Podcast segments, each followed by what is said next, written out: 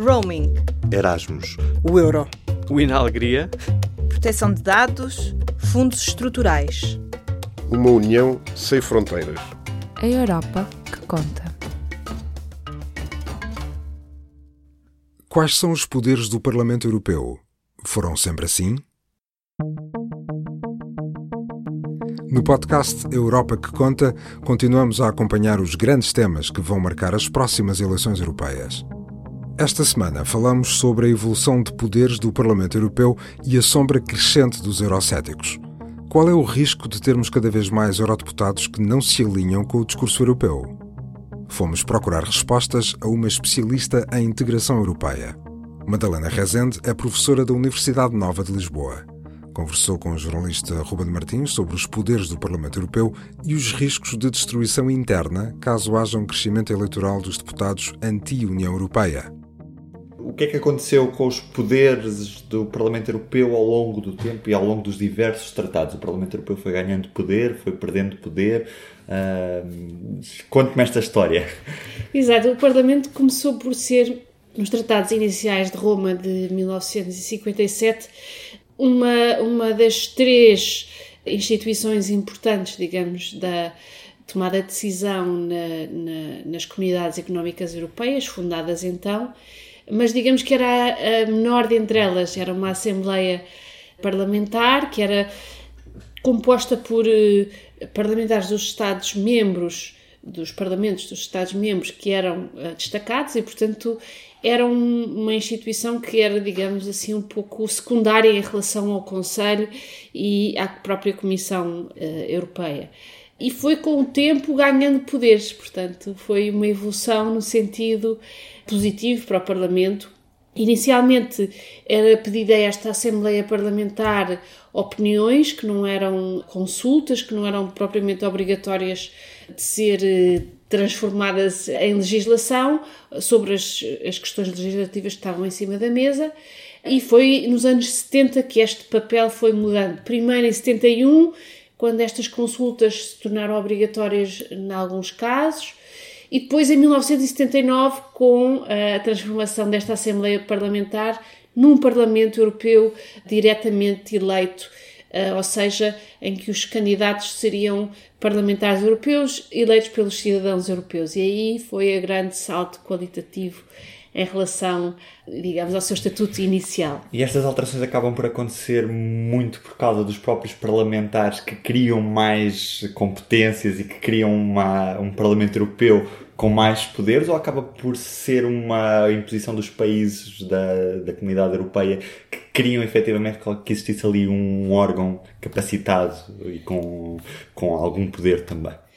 Eu penso que é, foi uma, uma questão que veio da própria evolução das comunidades, ou seja, as comunidades quando foram concebidas em 1957 tinham um caráter bastante económico, ou seja, havia essa ideia de que elas se iriam transformar em instituições com peso político forte, a ideia de que eh, o crescimento das suas competências económicas iria pedir mais competências políticas estava no tratado inicial, mas de facto esse desenvolvimento não era de todo um dado adquirido.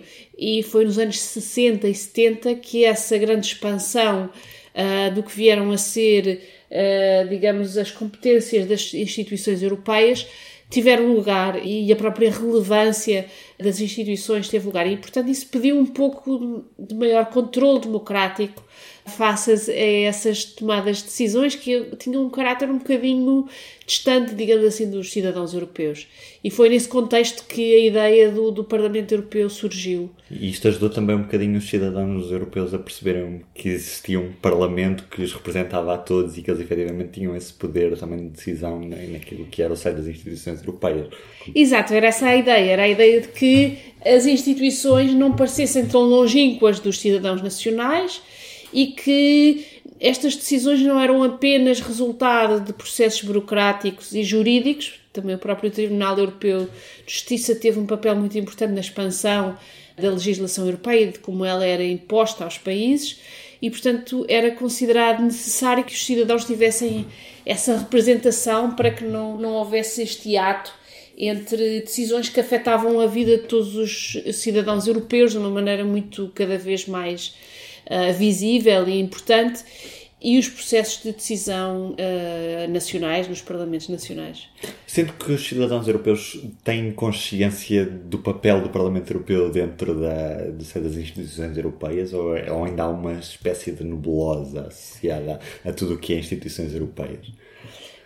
Eu acho que há naturalmente uma certa, uh, um certo desfazamento, ou seja, é verdade que as instituições europeias não seguem exatamente a mesma divisão de poderes que as eh, instituições políticas nacionais, portanto, há uma divisão menos clara das competências, eh, sendo que a Comissão não é propriamente um governo, nem o Conselho Europeu é propriamente um Conselho de Ministros, portanto, há uma certa partilha das diferentes competências das democracias e, portanto, essa dificuldade é percebida pelos cidadãos, penso que é natural. E o que é que falta para ele ser mais visível, na sua opinião, aos cidadãos? Ou se é que há alguma coisa que tem em mente? Eu penso que o Parlamento Europeu tem ganho competências muito visíveis depois no Ato Único Europeu e no, no Tratado de Maastricht, tornou-se, digamos, uma peça essencial da tomada de decisão. E houve uma visibilidade maior do Parlamento e as pessoas são mais conscientes do seu papel. Mas agora há um perigo muito grande, que é exatamente o perigo de que nestas próximas eleições haja forças anti-europeias que entrem no Parlamento e bloqueiem eventualmente o processo de tomada de decisão. Aí o Parlamento tornar-se é mais visível, mas não sei se de uma maneira positiva. Isso quer dizer um pouco também que a entrada desses radicais que querem destruir a Europa por dentro vai acabar por, se calhar, fazer com que o próprio Parlamento Europeu uh, seja uma casa para uma luta política de desconstrução europeia em vez de ser da própria construção europeia. Exato, ou seja, esta certa invisibilidade do Parlamento Europeu, de uma certa maneira, era sinal de que a construção europeia também estava em boa saúde, ou seja, de que não havia muitas forças. Estas forças foram sendo crescentes e já em 2014 as eleições mostraram um grande crescimento das forças anti-europeias a entrar no Parlamento, mas até hoje essas forças não foram capazes de, digamos, travar uh, o processo legislativo. Uh, apesar de nesta última, desde 2014, esse processo legislativo tenha abrandado já. Ou seja, esta politização crescente da uh, Constituição Europeia tem um perigo inerente, que é o perigo de que seja politizado por aqueles que querem não uma Europa diferente, mas que queiram nenhuma Europa ou menos Europa, digamos assim. A Madalena é professora eu ia lhe perguntar o que é que os seus alunos lhe perguntou sobre a Europa nas, nas suas aulas. Se há assim, alguns temas mais. Eu penso que há, há sempre uma curiosidade de perceber melhor o que é que são as instituições e o que é o processo de construção europeia. Ou seja, nas aulas o que se torna mais interessante é perceber este processo eh, que se iniciou nos anos 40 eh, ou mesmo durante a Segunda Guerra Mundial como um processo que tem um caráter claramente económico, que foi esse o que primeiro vingou, digamos assim, após a assinatura do Tratado de Roma, mas também de perceber o contexto político, não só da Guerra Fria, mas depois do fim da Guerra Fria e das, eh, das crises que se seguiram, como é que esse, esse contexto político da relação entre os países europeus modelam e, digamos que, determinam a própria, o próprio funcionamento das instituições. Agora vamos ficar a saber como é que foram vistos por Portugal os últimos grandes tratados que alteraram os poderes do Parlamento Europeu. O diplomata Francisco Seixas da Costa foi secretário de Estado dos Assuntos Europeus entre 1995 e 2001. Nesse período, representou Portugal nas negociações dos tratados de Amsterdão e de Nice e foi já como observador que assistiu ao desfecho do Tratado de Lisboa, com o qual, afirma, a Europa iludiu-se a si própria. O jornalista Nuno Ribeiro conversou com o diplomata português. Eu acho que o Parlamento, para já, ganhou poderes muito importantes na questão do orçamento. E depois passou a ter um papel muito mais decisivo em todas as áreas de natureza legislativa em que o Conselho decidia por maioria qualificada. Isto é, nas áreas em que não havia unanimidade, o Parlamento Europeu passou a ter uma voz. E o aumento daquilo que se chama a codecisão, dos processos de codecisão, isto é, do, da relação entre o Parlamento Europeu e o Conselho, foi alargado. E foi alargado a muitas mais áreas. E a circunstância de mais áreas estarem envolvidas significa também que dentro do Parlamento Europeu eh, eh, digamos, os deputados passam a ter um acesso e um poder em setores e áreas temáticas muito, muito mais importantes. O que também, de, de certo modo, retira ao Conselho, às vezes, ao Conselho de Ministros, o ónus completo da decisão, pela simples razão de que isto é partilhado. Leia a entrevista a Francisco Seixas da Costa em público.pt barra Europa que conta. Assista também ao vídeo e navegue pela infografia que preparamos para explicar a evolução do Parlamento Europeu nos tratados de Nice e Lisboa.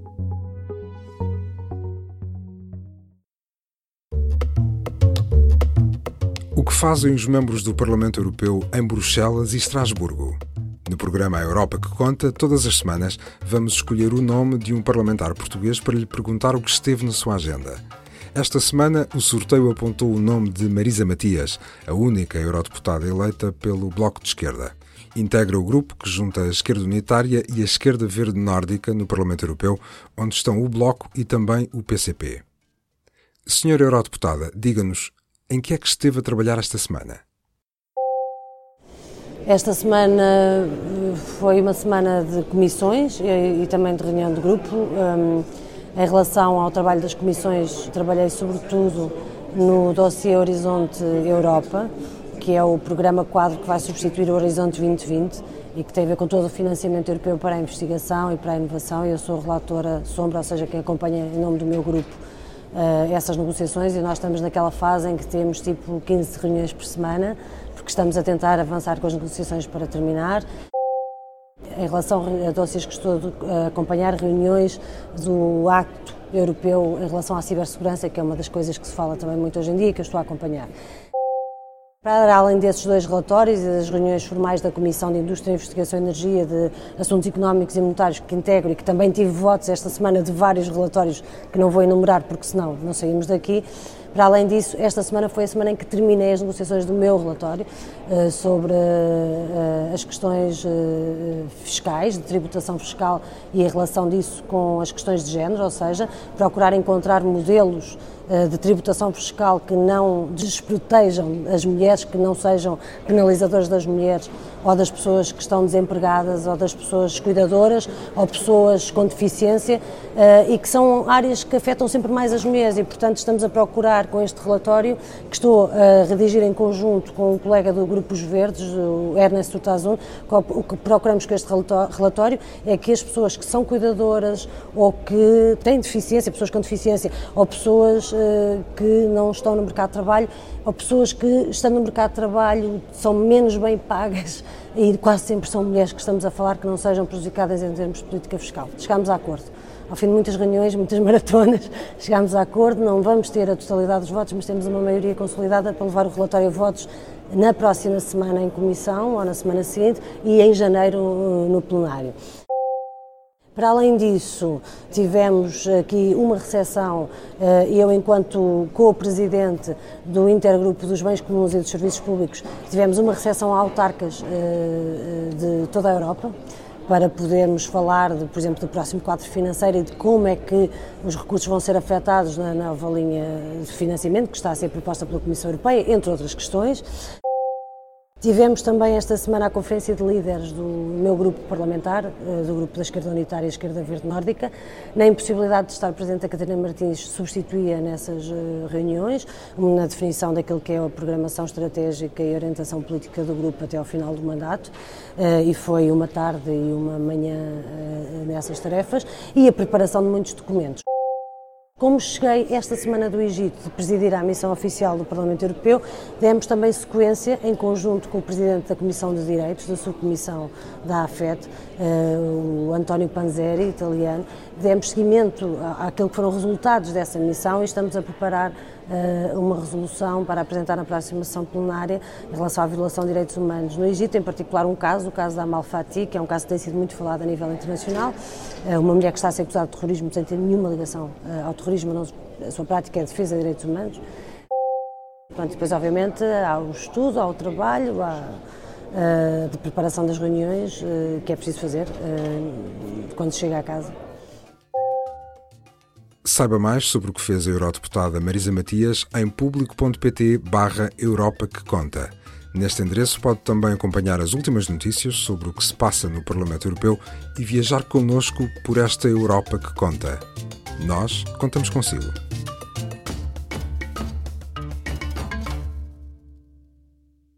Este programa teve o apoio do Parlamento Europeu.